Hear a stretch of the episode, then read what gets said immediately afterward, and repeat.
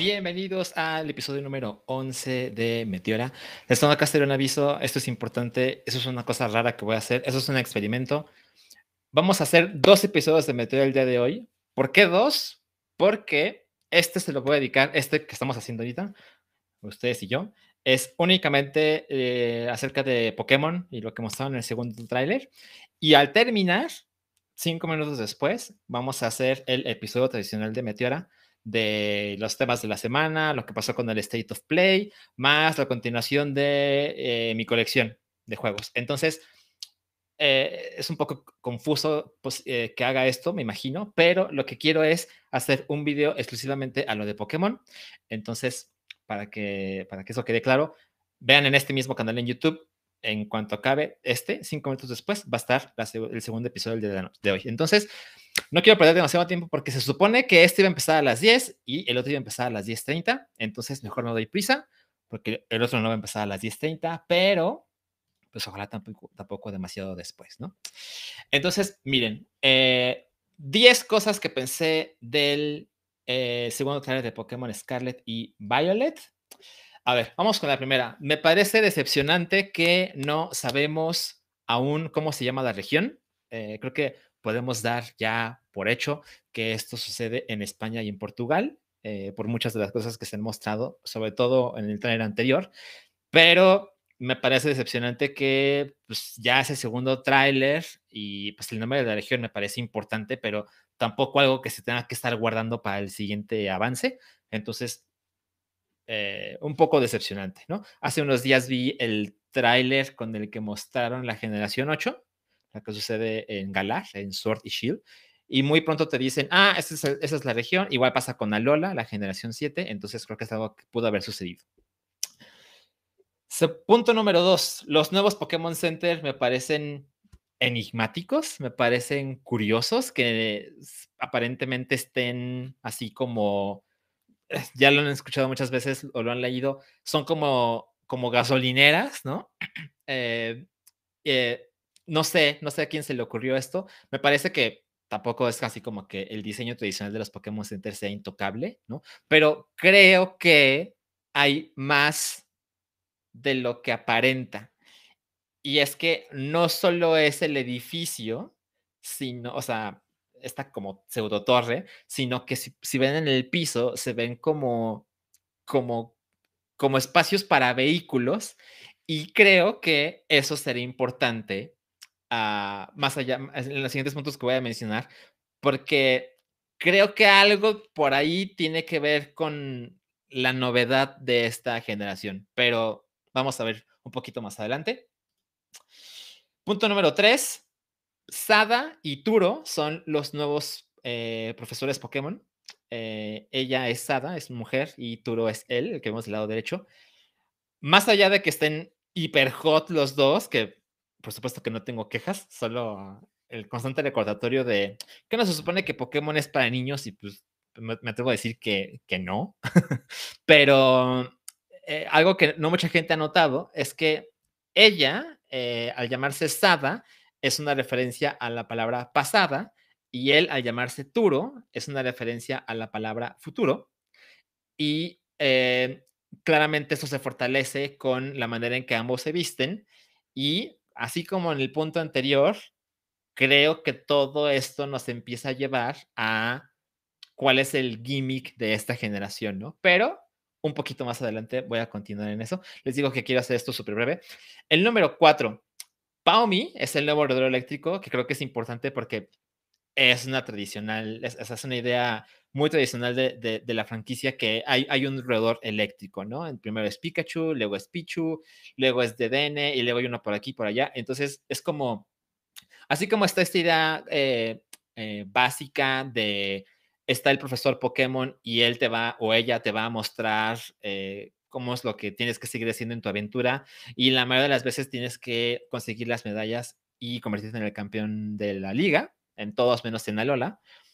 Una de esas tradiciones es el roedor eléctrico y ya nos lo mostraron, se llama Paumi, me parece cute, me parece lindo, uh, como es tradición, ¿no? También estos, estas eh, especies procuran, eh, pues acostumbran ser adorables y como ese, ese monstruito que que, que se gana el corazón de muchísima gente, ¿no? Están los Pokémon baratos que dices, güey, con esos voy a romper en el competitivo. Y este es el adorable, que pues con suerte se convierte en una evolución cabrona, ¿no? Siguiente punto, el punto número 5, el multiplayer para 4 me parece enigmático, me parece una gran idea. Tampoco estoy seguro de cómo va a funcionar porque em, está esta idea, o sea, la idea de que está en el mismo escenario y que tú con otros tres amigos puedes estar recorriendo el mismo lugar y se van encontrando si están en el mismo lugar y pueden tener batallas y solamente intercambios, como que eso es fácil de imaginar para mí, pero no sé cuál es la verdadera intención de gameplay chingona, relevante, convincente de por qué hacer este multiplayer para cuatro. Supongo yo que, a diferencia de lo que pasó con la generación 8, donde ibas a la Wild Area, supongo que era área salvaje en español, no lo sé, eh, y de repente te encontrabas a gente que no conocías, y pues eh, de repente los cuadros por segundo disminuían dramáticamente y, era, era, era, un estorbo, ¿no? Supongo que ahora, al solo ser cuatro personas, incluyéndote, eh, tendrá sus ventajas de que los cuadros por segundo no se van a ver afectados y habrá un, una conversación mucho más valiosa con estas personas, pero en este momento no imagino cómo podría ser ella, entonces pues ya veremos lo que sigue, ¿no? Punto número 6. Eh, las capturas tipo Legends Arceus, el, juego que salió apenas en enero. Ya sabíamos que se iba a pasar, pero ahora vimos un poquito más de material y yo que me gustó mucho, muchas cosas de Pokémon Legends Arceus, no todas. Pienso que esto es una de esas cosas que no hay vuelta atrás, ¿no? Eh, las capturas en Legends Arceus, por mucho, son más interesantes, más atractivas, más divertidas que como eran incluso hasta la generación 8. Entonces creo que ya hemos llegado al punto en que necesitamos que las criaturas se vean en el mundo, ¿no? Que no sean enfrentamientos random.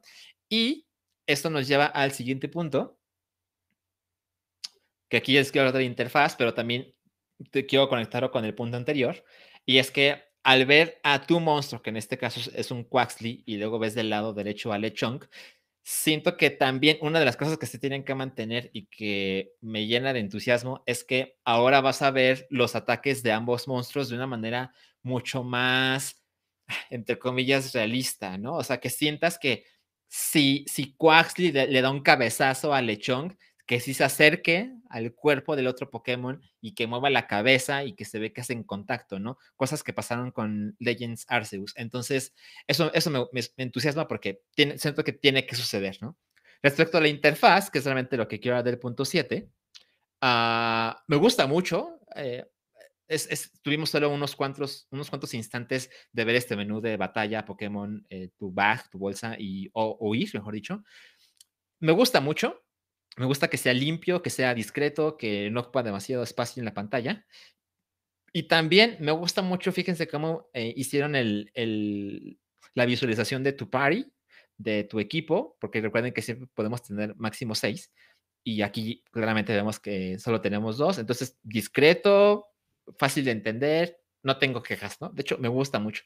Me parece curioso que no aparece la barra de experiencia como ya estamos acostumbrados, aquí debajo de Quaxley, en el lado izquierdo inferior, se ve que tiene 23 puntos de vida, tiene la barra llena, la tiene en verde, pero no tiene la barra de experiencia. No sé si eso debería ser significativo ahora. No sé si va a ser como Legends Arceus, de que no aparece, pero que cada vez que tienes una batalla aparece como una pequeña animación muy sencilla donde se ve cómo se incrementó.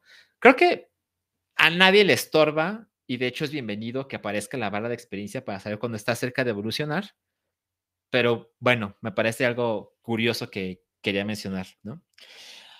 El punto número 8 es el mundo abierto. Bueno, ya sabíamos que iba a suceder, pero en este tráiler se ve como nunca y la verdad es que me entusiasma, me entusiasma mucho, porque no solo es como como Legends Arceus, que sí es de mundo abierto, pero no, es decir, hay un, gran escenario y tú puedes ir para aquí, para allá, cuando, en, el orden que tú decidas. Pero Legends Arceus sí sucede de una manera lineal en el sentido de primero tienes que ir con este monstruo, o sea, digamos, con este jefe, ¿no? Y luego tienes que ir con este, y ese es el tercero, y no hay vuelta atrás, y ese es el último, ¿no? Eh, cuando te metes al, al, sitio oficial de Pokémon Violet Scarlet, claramente dice que puedes hacer todo en el orden que tú quieras. Entonces, si mantienen, que yo creo que sí, la estructura de los gimnasios, me gusta muchísimo la idea de que el primer gimnasio puede ser el que tú quieras, como las, las bestias salvajes de Breath of the Wild. Siento que esto tiene un enorme potencial de subir la dificultad de los juegos y esta sensación de libertad que tanto quisiéramos hace tiempo en la franquicia le puede hacer muchísimo bien. Y bueno, ya que estamos aquí, también quiero mencionar que Venonat, eh, que sale en esta imagen, no aparecía en un Dex regional desde la generación 2, desde Yoto. Entonces, es una cosa no tan importante posiblemente para ustedes, pero a mí me gusta, me gusta que lo Venonat y los estadios me gustan mucho. Me pregunta Juan Felusca, ¿qué te parecen los gráficos? Por supuesto que no son los gráficos, ah, no son los gráficos más cabrones, por supuesto que no. Sabemos que el Nintendo Switch es una, una, consola con menos poder, pero es capaz de hacer cosas más cabronas que esto. Lo que hizo Capcom con Monster Hunter Rise es absolutamente espectacular. Yo estoy muy acostumbrado, posiblemente no debería estar tan acostumbrado, posiblemente debería ser más exigente, pero lo que yo siempre digo es, la fortaleza de Game Freak está en las criaturas y el sistema de batalla. Los gráficos, yo soy de la idea de que si tengo que elegir entre una cosa y otra, prefiero que se mantenga en el diseño poca madre de criaturas y los sistemas de batalla. Por supuesto que me gustaría que alguien entrara a ayudarles con una nueva dirección de arte, con nuevas texturas, yo qué sé, ¿no? Pero seguro de que se puede ver más cabrón. Siguiente punto, punto número 9. Esto va en chinga, esto me gusta porque queda que fuera muy breve. Coraidon y Mireidon, los nuevos legendarios, me gustan cabrón, me gustan un chingo. Eh, vi un tweet de Densho que luego me di cuenta de que mucha gente en internet, y solamente ustedes ya lo saben, pero Korai es una palabra en japonés que hace referencia a el pasado y Mirai es una palabra en japonés que hace referencia al futuro. Algo que es importante que sepan es que eh, los Pokémon tienen nombres en distintas regiones, en Japón, en Alemania, en Italia, en Estados Unidos, etc. Sin embargo, uh, los legendarios o sea, por supuesto que hay Pokémon que se llaman en todos lados igual, como Pikachu, ¿no? Obvio. Pero los legendarios en todos lados se llaman igual. Y eh, casi siempre tiene que ver con que los nombres eh, sugieren el, background, la personalidad de las criaturas. Entonces, que hayan mantenido esto de Korai y Mirai para hacer referencia del pasado y del futuro, me parece poca madre. Y por supuesto, es fortalecer la idea de lo que pasa con los profesores. Lo de Sada, pasada, y Turo, futuro, también se ve reflejado en los dos legendarios. Y eso, estoy prácticamente convencido de que es lo que va a ser diferente e innovador en esta generación. Ya que se acabamos, ese es el punto nuevo. Ah, perdón, continuamos en el número 9. Me encontré ilustraciones que seguramente ustedes también vieron de hay gente que asegura que estos legendarios son vehículos que se transforman en motocicletas. Entonces, no lo he pensado yo, pero ahora me parece bastante razonable porque, voy a regresar un poquito. Korai tiene como una pseudo como un neumático en el pecho, mientras que Miraidon tiene pues, pues en las nalgas tiene como unos cohetes de jet, ¿no? Entonces está como muy evidente una vez más del pasado y el futuro, ¿no? La tecnología primitiva y la tecnología futurística. Y si eso, me voy a hacer unos cuantos slides, lo combinamos con esta idea de el centro Pokémon que tiene como pavimento alrededor, definitivamente en mí fortalece la idea de que los Pokémon, no sé si todos, pero algunos, se van a poder transformar en vehículos con los que te vas a poder desplazar en el mapa, considerando que es un mundo abierto que con suerte será grande, nutrido, y eso haría que sea importante movernos fácil y rápidamente de un lugar a otro con facilidad. A ver, tenemos un super chat y dice, señor Frenzy, wow, 200 pesos, muchas gracias. Para alguien que solo ha jugado Pokémon Go, ¿esa sería una buena primera entrega para comenzar con Pokémon? O mejor me espero a que salga y lo juegues para preguntarte de nuevo. Sí, definitivamente eso es lo mejor, pero eh, yo siempre voy a decir el mismo, mismo, mismo consejo. Si alguien está interesado en jugar Pokémon y no sabe por cuál empezar, no tengo duda alguna, lo mejor es empezar por el actual, porque eso te permite encontrar el potencial de la franquicia, que es juntarte con gente, pelear, o sea, tener batallas con gente, hacer intercambios y la conversación de lo que la gente va descubriendo y los tips y cómo conseguir tal monstruo y demás, eso lo hace poca madre.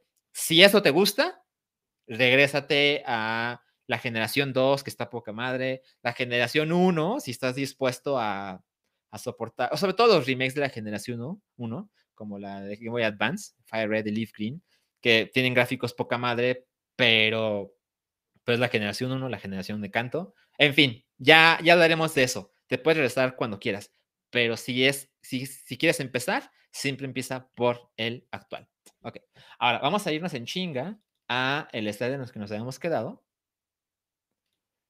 Ay, estos, son, estos más lentos de lo que yo quisiera. Ya estamos en el punto 8, 9. Ok, entonces estábamos con que estos legendarios, alguien del internet cree que se pueden convertir en vehículos. Me parece razonable. Ahora, el punto número 10, eh, la fecha de lanzamiento solo es una curiosidad. El 18 de noviembre de cualquier año con frecuencia se convierte en una fecha importante para lanzamientos de Nintendo porque el mismo día, un 18 de noviembre, se lanzó el Game Boy Color, se lanzó el Nintendo GameCube, 18 de noviembre de 2002, se lanzó Metroid Prime, se lanzó Skyward Sword para Nintendo Wii, y se lanzó otro juego de Pokémon que es Sun and Moon, los juegos de 3DS, la segunda generación del 3DS, que fue la generación 7. Entonces, solo es una curiosidad, el 18 de noviembre les gusta cabrón. Tiene sentido. Pocos días antes de Black Friday, cuando claramente inician las ventas navideñas. Eh, solo es algo que me pareció curioso mencionar. Y ya para terminar, hay un bonus, el gimmick de esta generación, lo que les decía, justo cuando está terminando el tráiler, eh, se ve esta animación de una pokebola realista que sale como de un muro de cristal. Y yo sé que estoy exagerando y estoy como creándome ideas desde muy poca información, lo llevo a puntos más grandes, pero creo que esta animación es una transición en el tiempo porque eh, creo que eh, lo, del pasado y el futuro es tan, tan, tan frecuente, desde los nuevos profesor Pokémon hasta lo que vimos con los dos legendarios, sus nombres son súper claros. Siento que existe la posibilidad de que ciertos monstruos, así como en el Dynamax de la generación 7 o los Megas de la generación 6, creo que ciertos monstruos podrás a través de cierto ítem transformarlos en una versión prehistórica y un, o una versión futurista. Entonces, creo que, por ejemplo, Charizard, ¿no? Que es un Pokémon legendario, bueno, no legendario porque no es la verdad correcta en este contexto, pero es un Pokémon de toda la vida, súper querido. Me imagino que puede ser que hay un Charizard prehistórico, ¿no? Y hay un Charizard del futuro, ¿no? Que puede tener turbinas, cosas como de un jet, pero el prehistórico se ve justo como lo menciona José de Hernández, es un gran comentario. Creo que podría ser que las armas Hisui regresen. Es decir, las armas Hisui, para quien no esté tan interesado o informado, son los que. Hisui es como se, se llamaba antes a Joen. Joen es la generación 4. Entonces, Hisui, hay ciertos Pokémon en Hisuian Forms que son como Bravery, por ejemplo, que claramente se ve en qué evolucionó mucho tiempo después, porque se ven primitivos. Y esto de jugar con el pasado y el futuro contribuye a claro, de esa manera justificas muy cabrón que las formas antiguas de Hisui ahora se vuelvan parte de una generación común y corriente, en este caso la generación 9. Y además puedes hacer que ciertos monstruos, como pasó con los Vegas, se vuelvan mucho más valiosos en el competitivo, porque en su forma tradicional, digamos, no son gran cosa, pero con cierto ítem de la generación 9 podemos verlos como eran en el pasado o como sean en el futuro. Y esto a lo mejor puede ser igual como Dynamax, que solo sea durante algunos turnos, porque a lo mejor son demasiado poderosos y de esa manera lo haces más este, fácil de, hacer, este, pues competitivo, ¿no? Justo. O a lo mejor es como los megas, y a lo mejor no están tan cabrones, no suben tantas estadísticas y a lo mejor es una transformación solo durante esa batalla, pero durante toda la batalla, por turnos ilimitados, eh, pero con la restricción de que solo puede ser uno de tus monstruos de los seis. Entonces, me gusta mucho, yo sé que es una cosa que está en mi mente y nada más, pero la idea de ver a criaturas cómo se veían antes o cómo se verían después en el futuro, como el gimmick de esta generación, me gusta cabrón. Y la razón por la que estoy poniendo los logos japoneses es porque, ya lo he mencionado antes, em, voy a quitar este, este mensaje. El logo japonés siempre tiene, siempre visualiza el gimmick de la generación, ¿no? Entonces, si vuelven en el eh, si, googlean los logos de la generación 6, por ejemplo, ahí se ve el emblema, el icono de las mega evoluciones, por ejemplo. Igual pasó con los movimientos Z de la generación 7 eh, y de la generación 8, me parece que también, también algo aparece. Lo que sucede es que es como demasiado ambiguo cuando no conocemos o no lo hemos visto en acción, ¿no? Pero este icono pseudoestrella que vemos en el logo, en la parte superior, en los logos japoneses, creo que es posiblemente el ítem, el brazalete, yo qué sé, que activa la transformación de ciertas especies en su forma del pasado y en su forma del futuro. A lo mejor es demasiado ambicioso que si un monstruo se transforma va a ser pasado y futuro. Por ejemplo, el ejemplo de Charizard.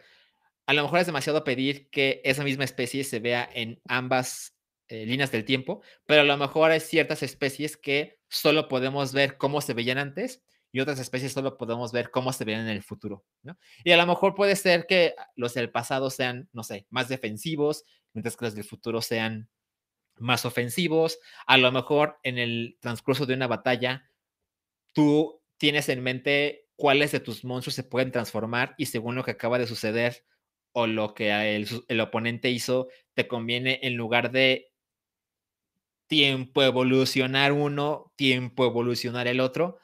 No lo sé, pero me lo imagino poca madre. Entonces, por supuesto que me entusiasma, ¿no? Y veo que algunos de ustedes están, dice Adán Barbosa, uff, lo veo. Dice eh, Juan Ferrusca, te la compro. En fin, creo que, creo que puede funcionar. Eh, creo que ustedes están entusiasmados como yo. Y bueno, esas son las 10 cosas que quería decirles de eh, la generación 9 del segundo taller de Pokémon Scarlet y Violet. Entonces, se acabó por hoy. Este es el primer show de la semana, les digo. Quería dedicar un video exclusivamente a lo que pensé de la generación 9, eh, el segundo taller. Entonces, en este mismo canal, en Meteora Podcast en YouTube, en cinco minutos empezamos el show tradicional. Veo que somos 102 personas, 101 personas. Entonces, a ver cuántos regresan al siguiente. Y recuerdo, les, les prometo que el siguiente podcast voy a leer el podcast como el, podcast, el chat como es tradición. Entonces, gracias y nos vemos en este, en este canal en cinco minutos.